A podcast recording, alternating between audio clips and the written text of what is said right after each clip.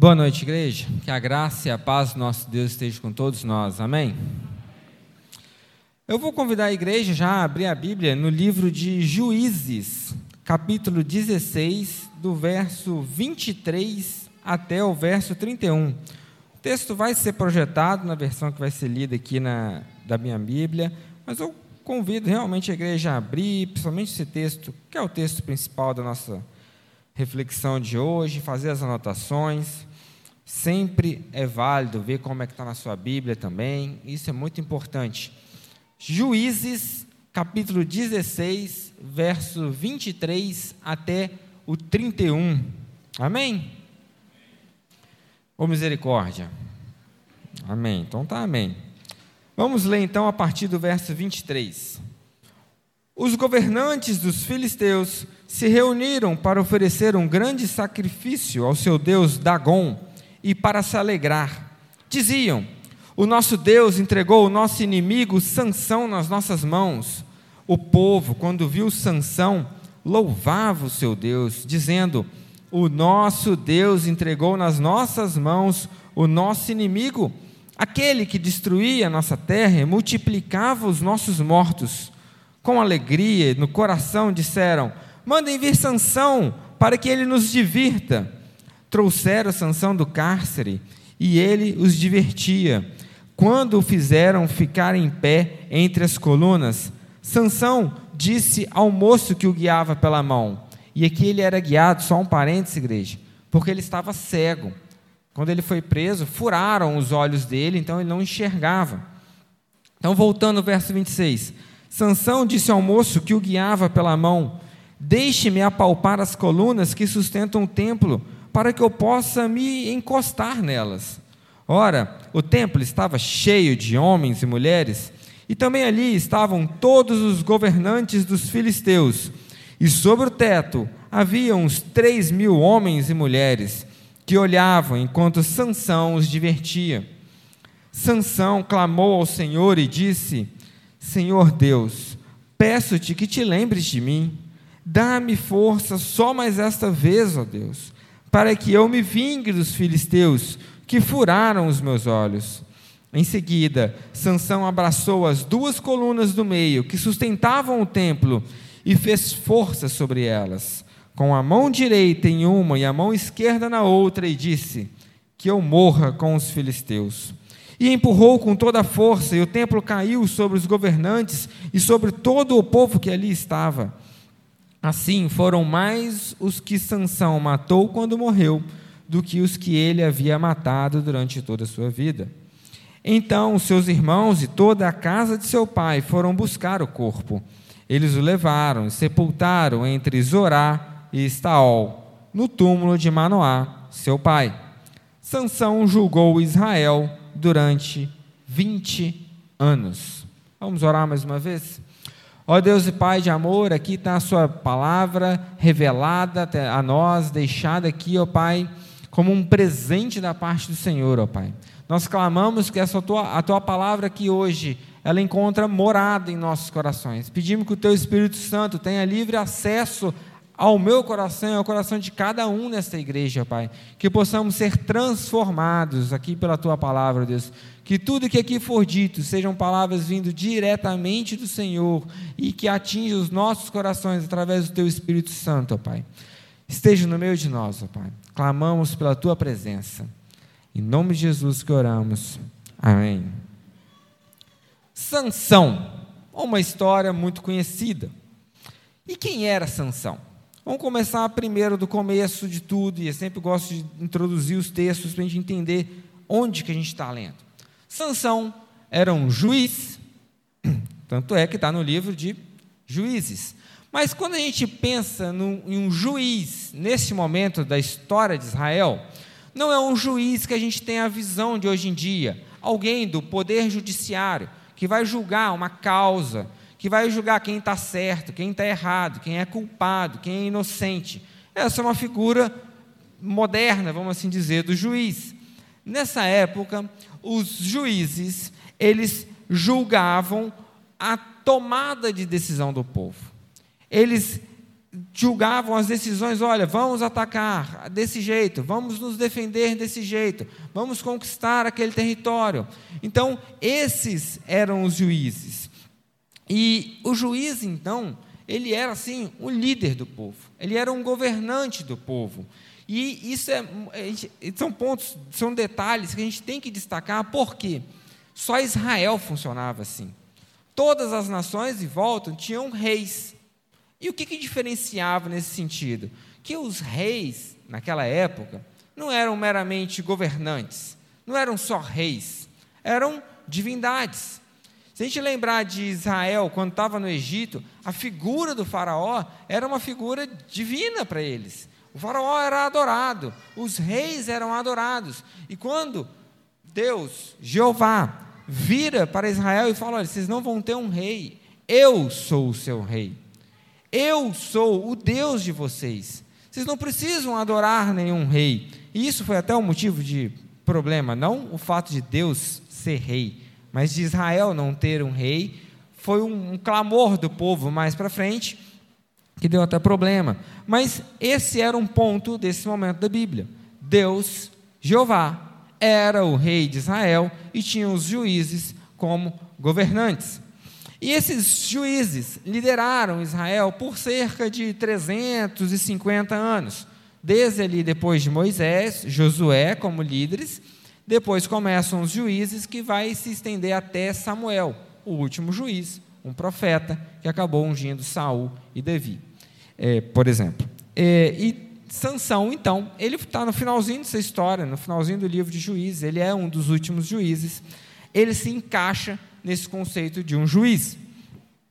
E dentro do livro de juízes, todo momento, se você pegar com calma em casa e ler, a gente vai ver que tem um, é um, tem um, um, um ciclo que se repete. Começa com Israel sendo oprimido por algum povo, geralmente os filisteus, como estava passando aqui.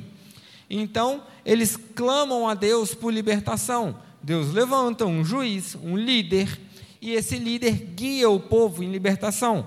Passa-se um tempo de bonança, um tempo tranquilo, e o povo se esquece, vai aos poucos se esquecendo do que Deus fez por eles, começa a cair em pecado, e então algum povo vem, oprime Israel novamente e começa tudo de novo. Um círculo totalmente vicioso e que destruía Israel aos poucos.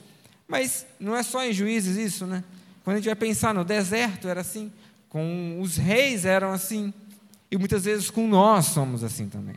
Nós vivemos ciclos, ora, estou bem, está tudo certo na minha vida, estou em paz com Deus, com a igreja, com meus irmãos, com minha família, e de repente a gente está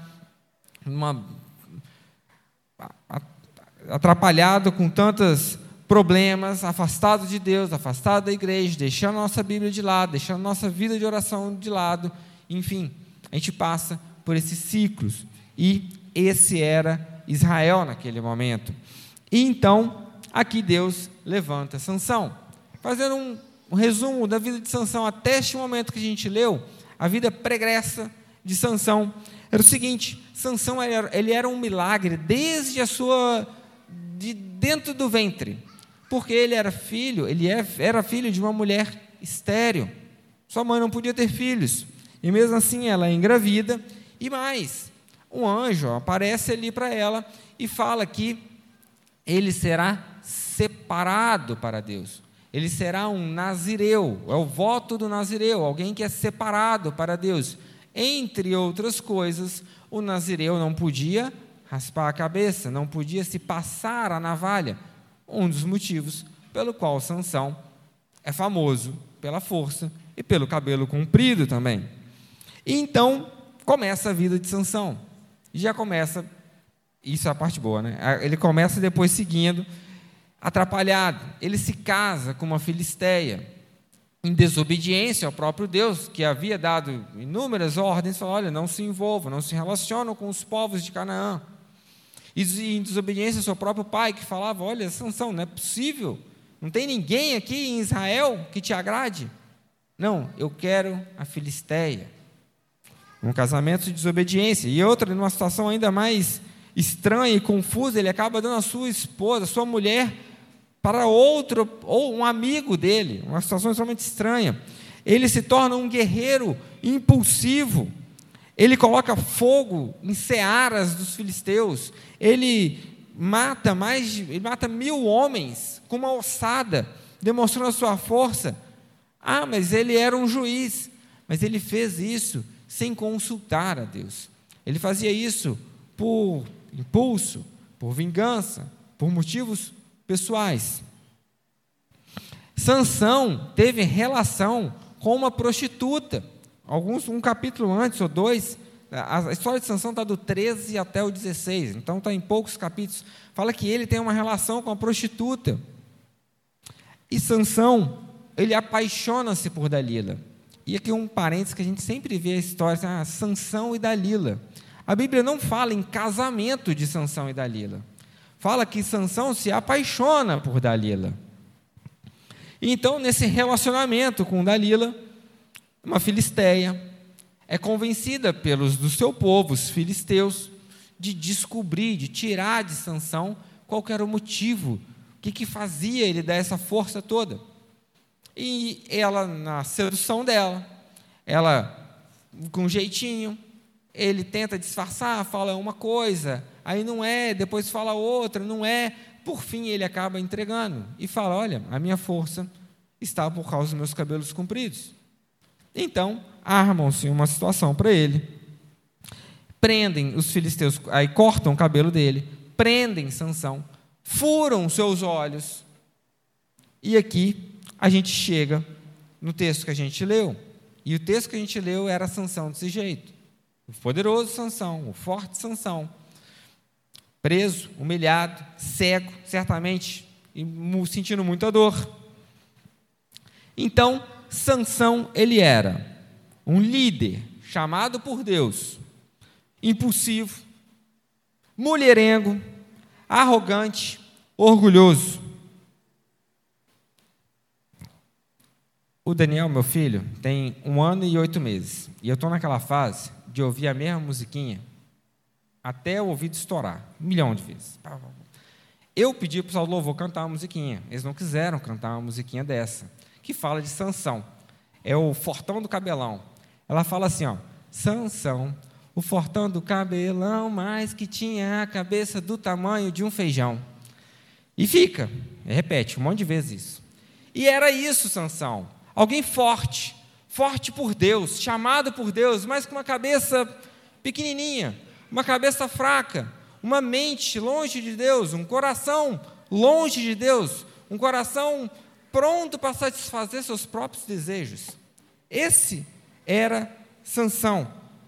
E aqui ele chega, nesse texto que a gente leu, talvez no talvez não, no fundo do poço, traído, preso, cego, humilhado. E então, talvez como muitos de nós, quando chega no fundo do poço, somente neste momento que Sansão se volta para Deus. E ele faz uma oração. Uma oração que está no verso 28 que a gente leu. E ele faz alguns pedidos a Deus. O primeiro pedido que ele faz, ele pede para Deus Senhor Deus, peço-te que te lembres de mim. Deus pode se esquecer de alguém? Deus pode se esquecer de alguém que ele chamou? Jamais. Mas é um sentimento normal de quem está com o coração distante, desalinhado de Deus, vivendo em desobediência a Deus, achar que Deus também está longe dele. Ao pedir para ser lembrado, e meramente lembrado, Sansão, ele reconhece duas coisas. Primeiro, ele reconhece a sua condição de pecador, beleza, igual todos nós, mas um pecador vivendo em pecado continuamente, algo contínuo em pecado.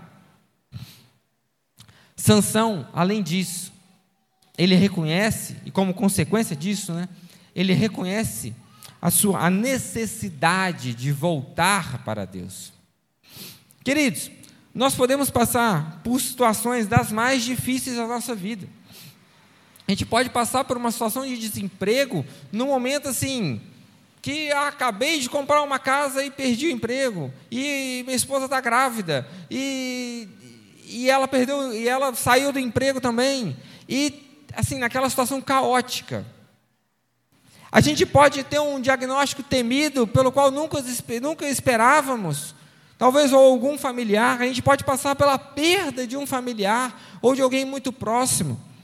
A gente pode passar por uma traição, mesmo conjugal, no trabalho, uma traição nos negócios, que às vezes dói o coração e dói mesmo. Mas quando a gente está vivendo conforme a palavra de Deus e com a vida de devocional e oração em dia, a gente vai ficar triste, a gente vai chorar, às vezes muito.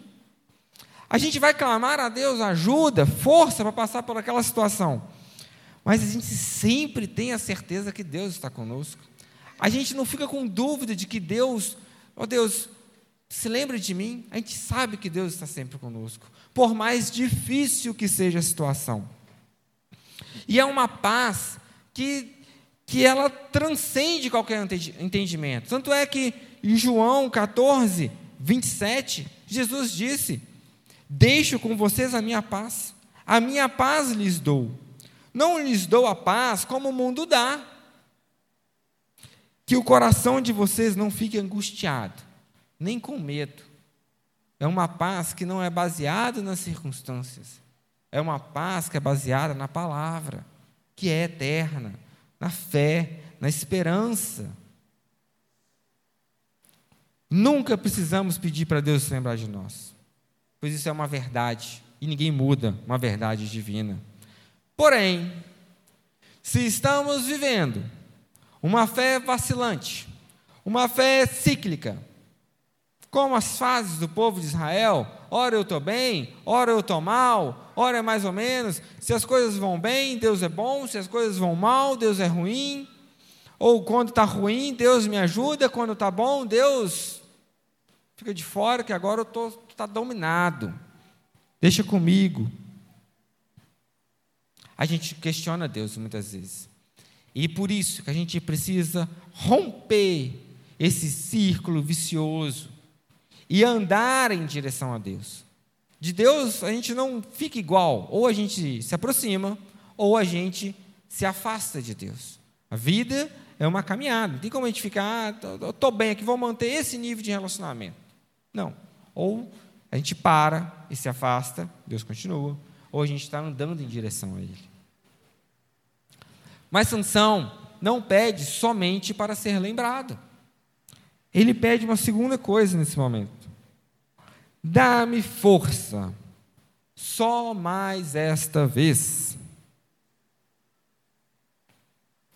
Um detalhe que ele ao pedir assim, me dá-me força, só mais esta vez, ele, ele dá um, um grande passo, porque ele reconhece neste momento que a sua força não estava no seu cabelo. Ele reconhece que a força dele vinha de Deus. De maneira implícita, ele reconhece que em Deus, que, que em Israel, agora sim, havia um rei, que em Israel havia um Deus, ou melhor, o Deus vivo, que era capaz de cumprir a promessa dele. Antes não, Sansão achava que ele ditava a regra do jogo, o fortão, o poderoso, que ninguém podia pegar, esse era Sansão. Mas aqui, ao pedir força, ele reconhece a sua pequenez. E ao pedir só mais esta vez, ele reconhece que todas as outras também eram de Deus, também vinha de Deus. Por muitos anos, Sansão acreditava que a força estava no seu cabelo. Tanto é que foi assim que ele falou com Dalila: Olha, minha força é meu cabelo. Aqui que está. Sansão acreditava que a força estava com ele, nele, que era dele. A força é minha. Eu faço o que eu quiser. E ninguém faz isso. E quantas vezes nós acreditamos que a nossa força está em nós mesmos, ou conosco, que a nossa força está no nosso dinheiro, que é o nosso dinheiro que vai dar a tranquilidade minha, futuro, para minha família, para meus filhos, que com dinheiro eu posso comprar o que eu quiser e eu consigo dar essa tranquilidade?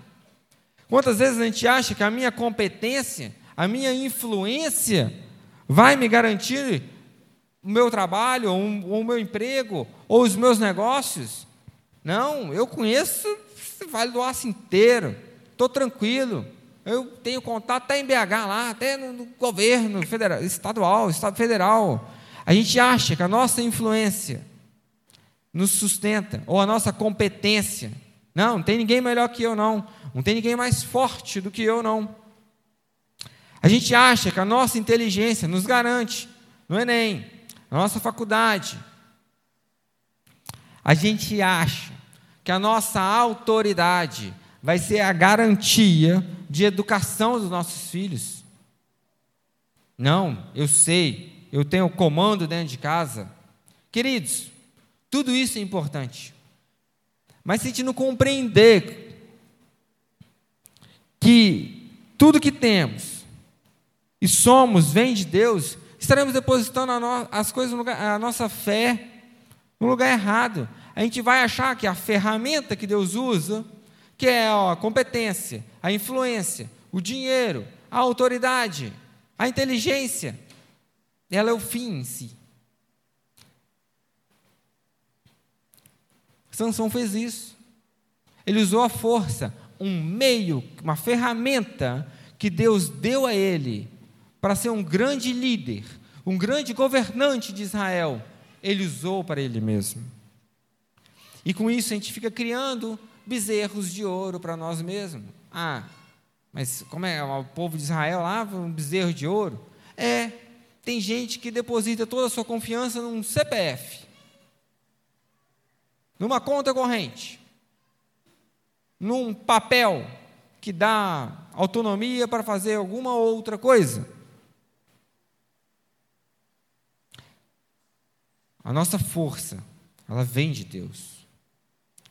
Sansão usou o que Deus deu de melhor para satisfazer os seus próprios prazeres. Ele usou a sua força para sim ter vantagem nas conquistas dele com mulheres. Ele usou a sua força para usar de vingança pessoal contra os filisteus, como os momentos que a gente narrou aqui.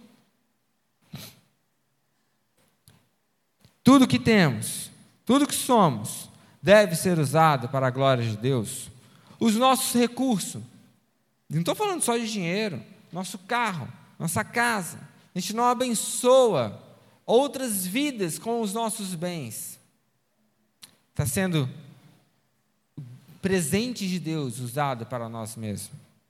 O nosso emprego, se no nosso emprego a gente não faz diferença, se no nosso trabalho a gente não faz a diferença, está bem errado os nossos talentos, a nossa família, a nossa vida, a nossa força deve ser usado para honrar e glorificar a Deus e somente a Deus.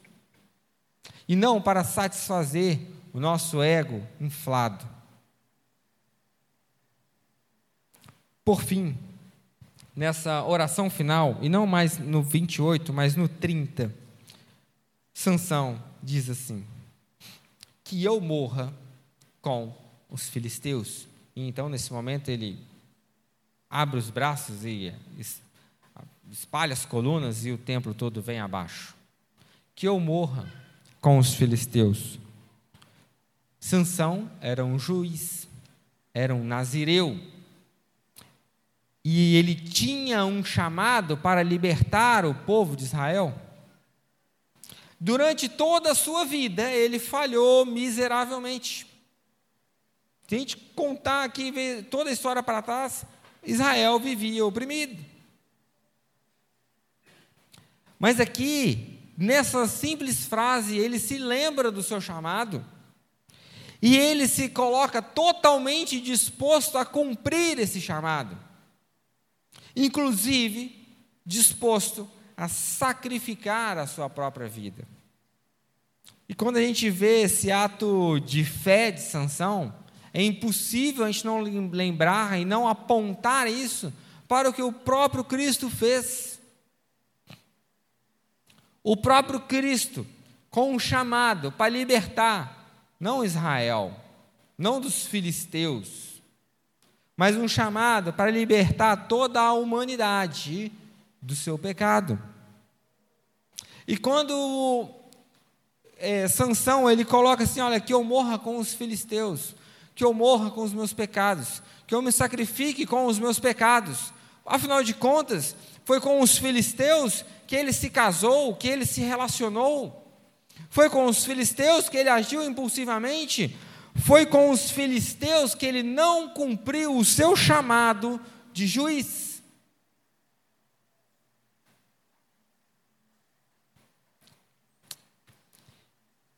E nisso, Jesus completa de maneira sublime em Mateus 16, 25, 26, Jesus diz: Pois quem quiser salvar a sua vida, a perderá. E quem perder a vida por minha causa, esse a achará. De que adiantará uma pessoa ganhar o mundo inteiro e perder a sua alma? Ou o que dará uma pessoa em troca de sua vida? O sacrifício de Jesus, ele é completo nesse sentido de libertação. E Sansão aqui nesse ato dele, ele demonstrou algo que sua vida nunca tinha revelado: fé e amor a Deus.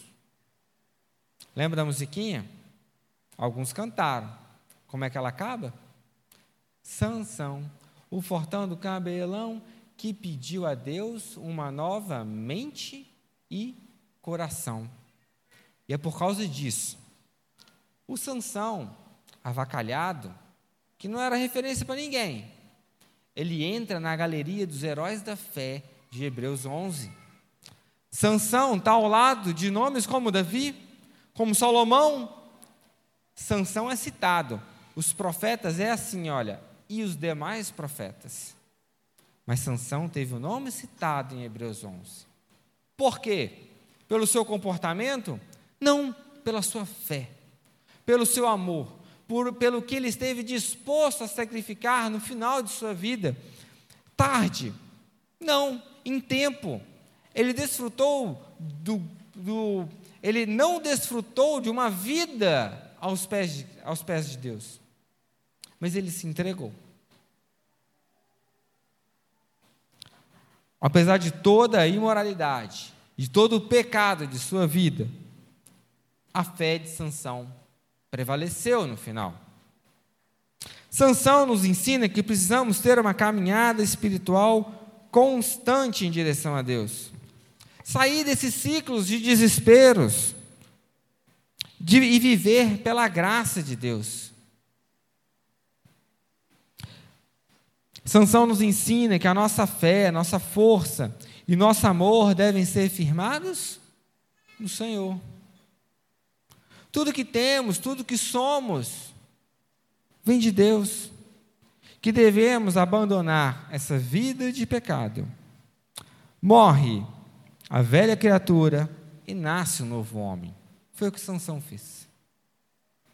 Em Lucas 9, 23 diz assim: Se alguém quer vir após mim, negue-se a si mesmo. Dia a dia, dia a dia, não é uma vez só não. Dia a dia Tome a sua cruz e siga-me. Vamos orar, igreja? Baixe sua cabeça, feche seus olhos. Ao pedir pessoal do louvor nos conduzir aqui em alguma música. E eu queria que esse momento de oração da igreja. É o terceiro domingo do ano ainda.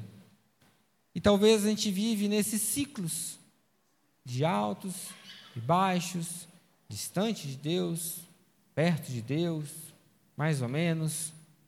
Mas Deus aqui nos chama, como falou Sansão, a uma transformação. Deus nos chama para que a gente rompa com esse ciclo e caminhe em direção a Deus. E que a gente governe a nossa vida a partir do alto, a partir de Deus.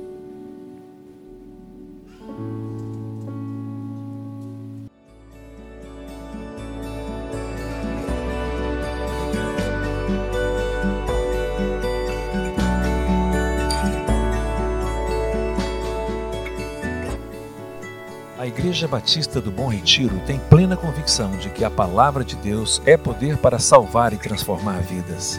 Nosso desejo é que essa mensagem tenha alcançado seu coração. Para saber mais sobre quem somos e em quem acreditamos, acesse ibbrpatinga.com.br.